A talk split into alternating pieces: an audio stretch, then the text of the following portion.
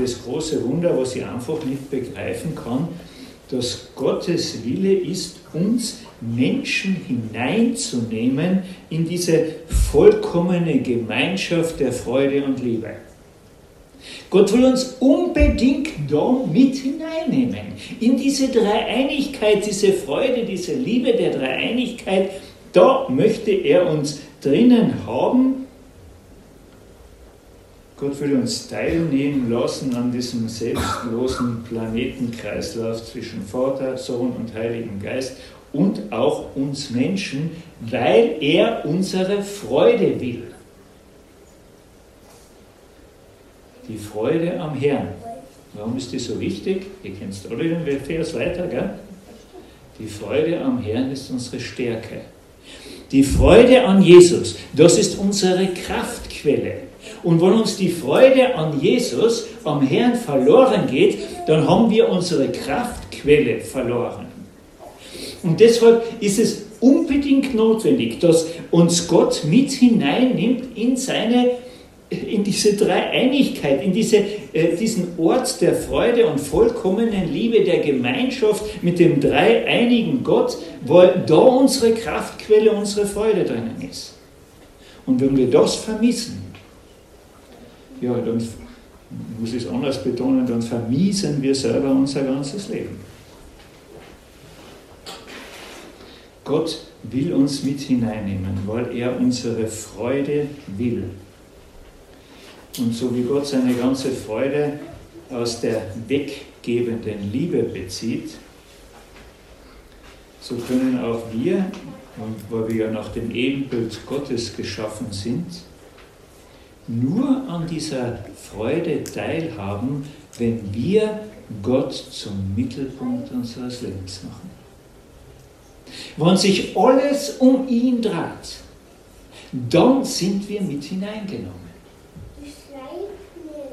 Wenn wir um Gott kreisen und nicht mehr um uns selbst kreisen, sonst funktioniert die ganze Sache nicht. Als Jesus gefragt, was, äh, was denn das wichtigste Gebot ist, hat er geantwortet, du sollst den Herrn, deinen Gott lieben von ganzem Herzen, von ganzer Seele, von allen deinen Kräften und von ganzem Gemüt und deinen Nächsten wie dich selber. Äh, und darum geht es. Gott erschafft den Menschen, und jetzt geht es noch ein kleines Stückchen weiter, Gott erschafft den Menschen, um seine Liebe, die er selber in der Dreieinigkeit vollkommen liebt und lebt, dass Gott seine Liebe über diese Dreieinigkeit hinaus in seine ganze Schöpfung trägt. Gott hat ja dem Menschen seine gesamte Schöpfung anvertraut. Äh, ich kann das ja nie begreifen, deshalb bin ich ja Förster geworden, äh, weil Gott ein Teil seiner Schöpfung mir anvertraut hat. Aber jedem von uns. Gott hat seine Schöpfung uns anvertraut.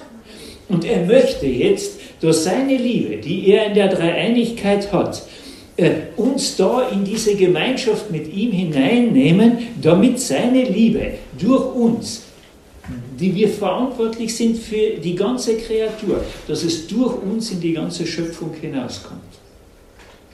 Und die ganze Schöpfung wieder ihn preist und ihn groß macht und sich alles und immer wieder um Gott dreht. Das ist Gottes großes, großer Plan.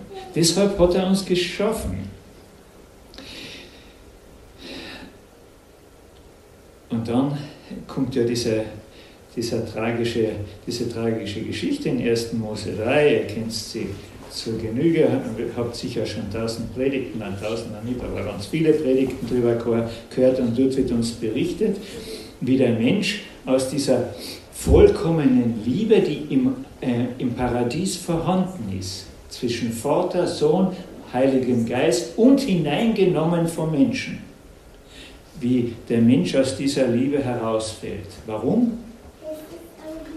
Er will nicht mehr selbst vergessen um Gott kreisen. Er hat es satt, immer um Gott zu kreisen.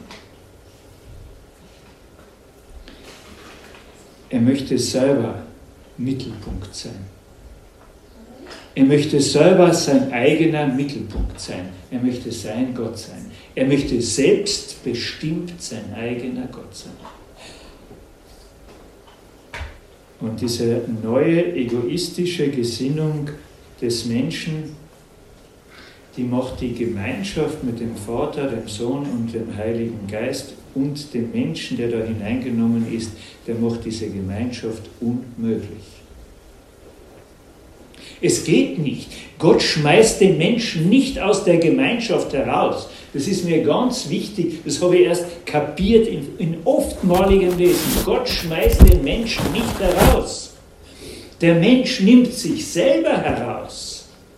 Er will nicht mehr um den anderen kreisen, selbstlos, ohne irgendwo einmal an sich selber zu denken, sondern er will selber Mittelpunkt sein seines Lebens selbstbestimmt. Und damit muss die vollkommene Beziehung der Liebe und der Freude zerbrechen. Es geht nicht anders.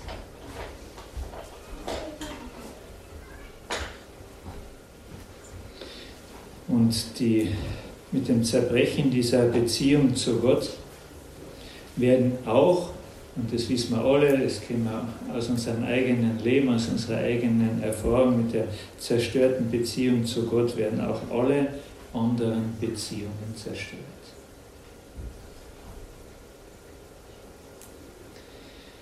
Die Ich-Bezogenheit führt immer zu seelischer Einsamkeit und Entfremdung. Nichts macht uns in Wirklichkeit unglücklicher. Nimmt uns mehr die Freude weg. Nichts macht uns unglücklicher als das sich drehen um uns selber. Diese, diese furchtbare Konzentration auf meine Wünsche, auf meine Bedürfnisse, auf mein Glück auf meine Leistung. Jetzt können wir die, die, das unendliche lang fortsetzen, diese Leier. Es geht immer um mich. Diese Konzentration auf mich ist so zerstörend, Freude nehmend, Freude raubend, unglücklich machend, Einsamkeit hervorbringend, entfremdend zwischen den Menschen. Unter dieser Ich-Bezogenheit und den ganzen alltäglichen Folgen daraus leiden wir, wir alle seit dem Paradies bis heute. Ich will glücklich werden. Gell? Ich will glücklich werden, da sagt der Mann sowohl als die Frau. Ich will glücklich werden. Und beide benutzen nachher den anderen, um selber glücklich zu werden. Und beide bleiben sich fremd und beide bleiben einsam.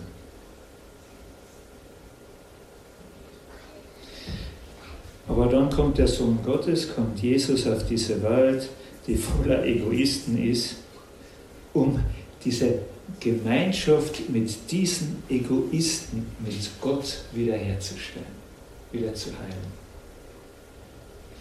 die Gemeinschaft mit Gott möglich zu machen und uns von der Ich-Bezogenheit frei zu machen. Ihr lieben Leid, wir merken das oft, auch in unserer Verkündigung kommt das oft viel zu wenig vor, wir merken das oft viel zu wenig, dass Jesus nicht nur gekommen ist, um unsere Sünde zu vergeben. Dafür ist er gekommen, ja, aber er ist gekommen, um uns frei zu machen. Ein neues Leben bedeutet ein Leben in einer nie gekannten Freiheit, nämlich von der Freiheit dieser Ich-Bezogenheit, dieser Unfreiheit, die daraus entsteht, immer an mich selbst zuerst denken zu müssen. Davon ist, ist deshalb ist Jesus gekommen, um uns davon frei zu machen. Wen der Sohn frei macht, der ist wirklich frei, sagt die Schrift.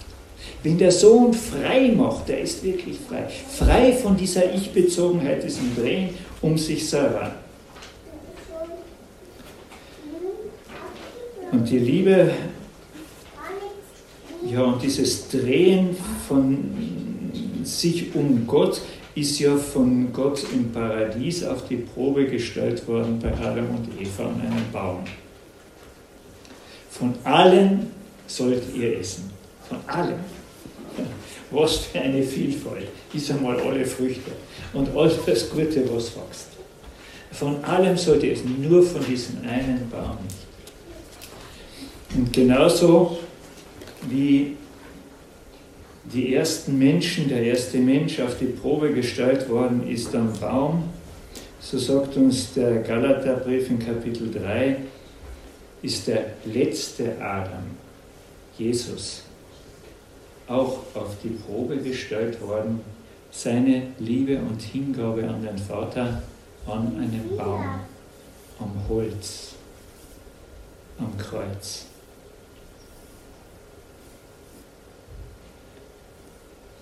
Und im Gegensatz zum Adam scheitert Jesus nicht. Jesus hat die vollkommene Gemeinschaft der Freude und Liebe mit dem Vater und dem Heiligen Geist gehabt.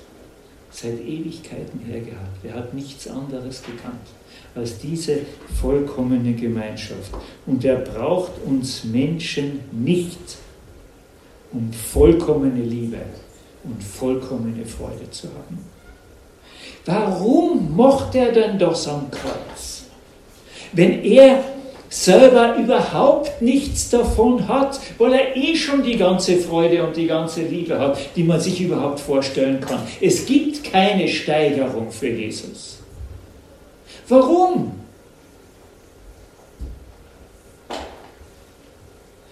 Weil er eben nicht sich selbst im Blick hat, sondern er hat den Vater im Blick. Und Jesus weiß um die tiefe Sehnsucht des Vaters nach der wiederhergestellten Gemeinschaft mit seinen Geschöpfen, den Menschen. Und weil er den Vater so liebt, deshalb kommt er, um uns die Freiheit zu bringen von dieser, diesem sich drehen um sich selber und weil er uns im Blick hat. Weil er dich im Blick hat, weil er mich, weil er mich sieht und die sieht heute am Abend da.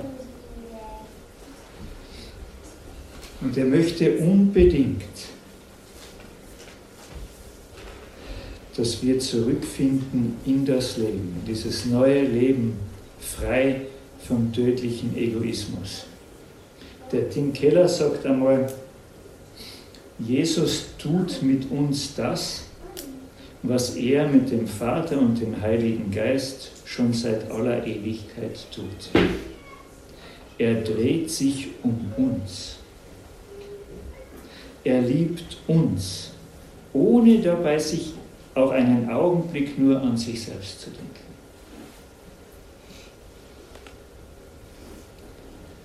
Das ist der Herr Jesus, der in deinem und meinem Herzen Wohnung genommen hat. Er dreht sich um uns und nicht um sich selbst. Er dreht sich um seinen Vater. Ich frage mich immer wieder, wie stark das eigentlich noch mein egoistisches Herz berührt. Und wie ich jeden Tag auf, darauf antworte. Oder habe ich mich schon so drauf gewöhnt, dass das so ist? dass es mir gar nichts mehr bereitet. Wie beginnst du deinen Tag? Mir ist das so eine Hilfe und deshalb sage ich es immer wieder, auch wenn ich es wahrscheinlich euch schon, schon gesagt habe. Ich beginne meinen Tag jeden Tag noch im Bett mit dem Satz, Herr Jesus, ich bin so froh, dass ich auch an dem heutigen Tag nicht mir gehöre, sondern dir. Wisst ihr, wie das frei macht? Nicht sich selbst gehören zu müssen. Frei von der Sorge um mich selber. Und dann bete ich meistens noch anschließend und Herr, vielleicht kommst du ja heute.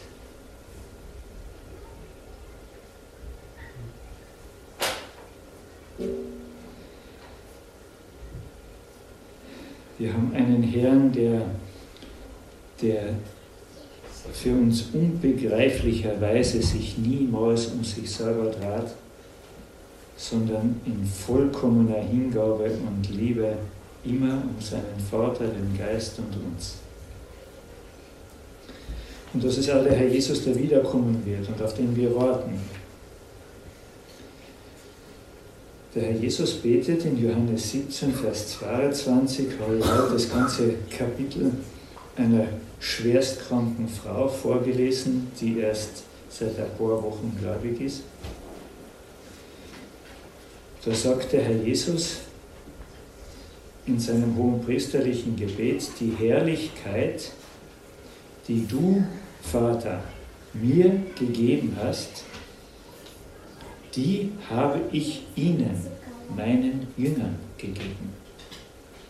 Heute ich das einmal jetzt vor. Die Herrlichkeit, die Gott der Schöpfer seinem Sohn Jesus Christus gegeben hat, dieselbe Herrlichkeit hat Jesus seinen Kindern gegeben.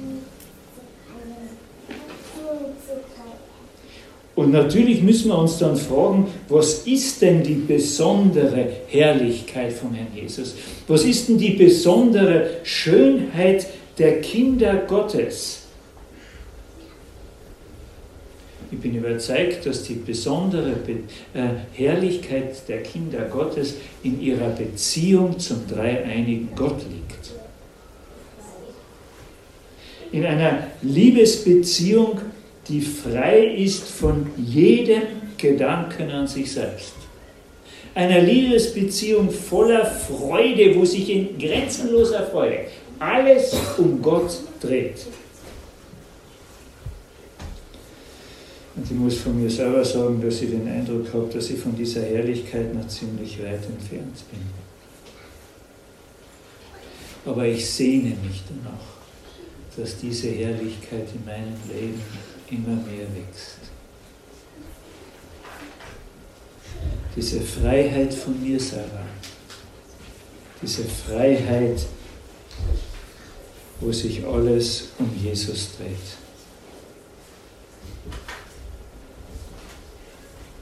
Wir müssen uns unsere Anerkennung bei Gott nicht erarbeiten. Wir dürfen Jesus vertrauen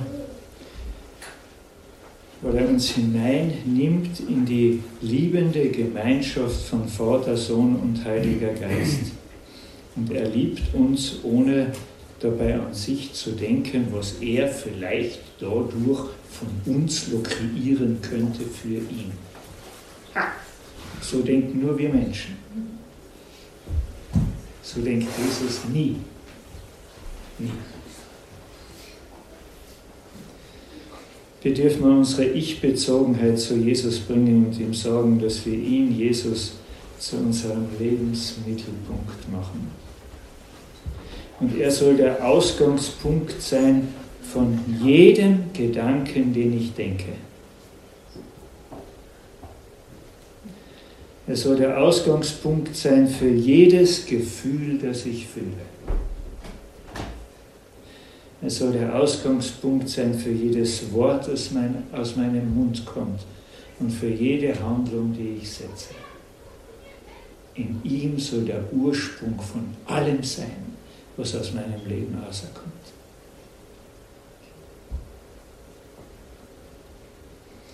Weil er uns gedient und uns geliebt hat, darum wollen wir ihm dienen und ihn lieben, ohne dabei an uns zu denken.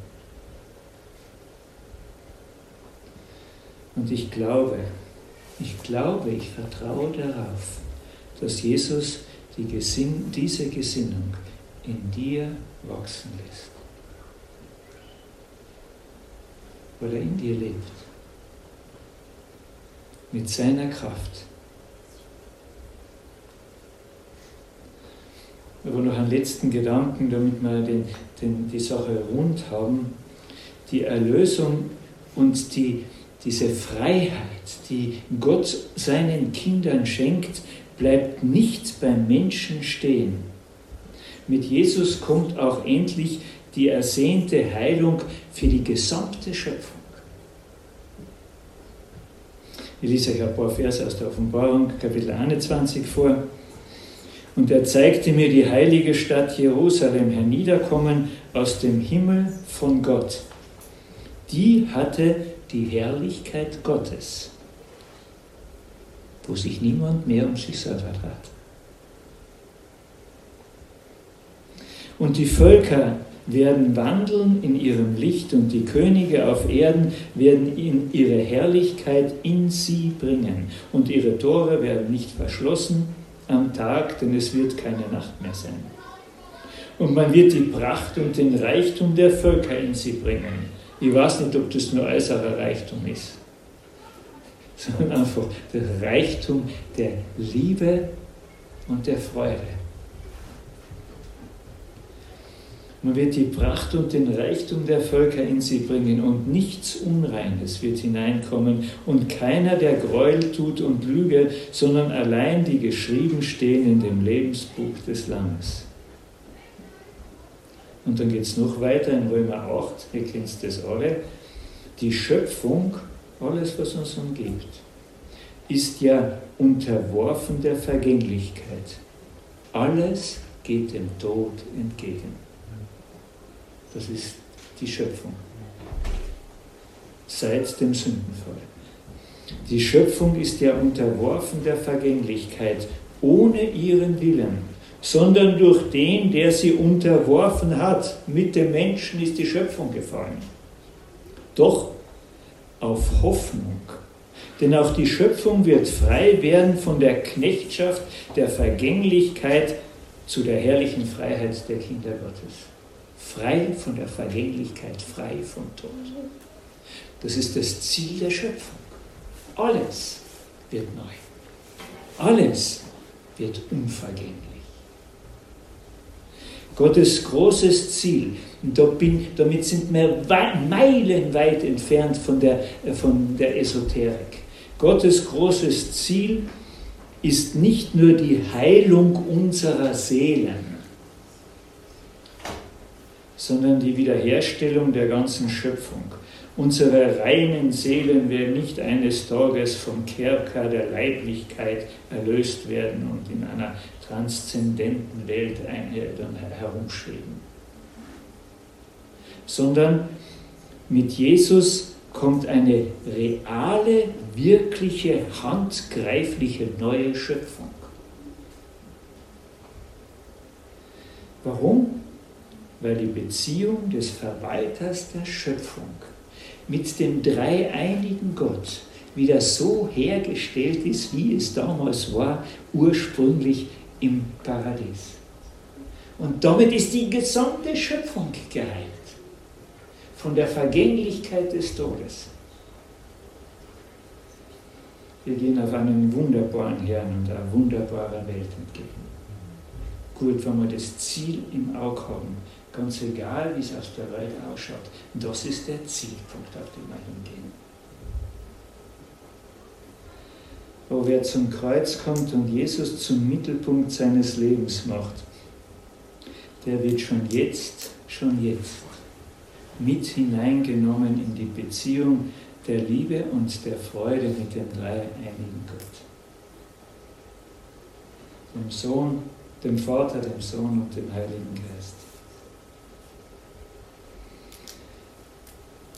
Wer zum Kreuz kommt und Jesus zum Mittelpunkt seines Lebens macht, der wird schon jetzt Teil einer erneuerten Schöpfung.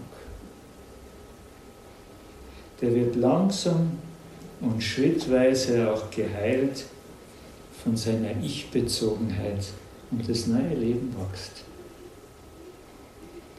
So langsam, aber beständig wie ein Baum wächst. Und wer zum Kreuz kommt und Jesus zum Mittelpunkt seines Lebens macht, der wird immer mehr frei, um aus Liebe und mit großer Freude Jesus und anderen Menschen zu dienen, ohne dabei an sich selbst zu denken. Neues Leben, nach dem wir uns alle sehnen, dieses neue Leben wächst nur in der Gemeinschaft mit dem dreieinigen Gott.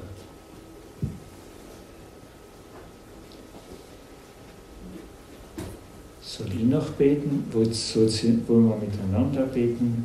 Will jeder für sich beten? Ich überlasse das der Obrigkeit.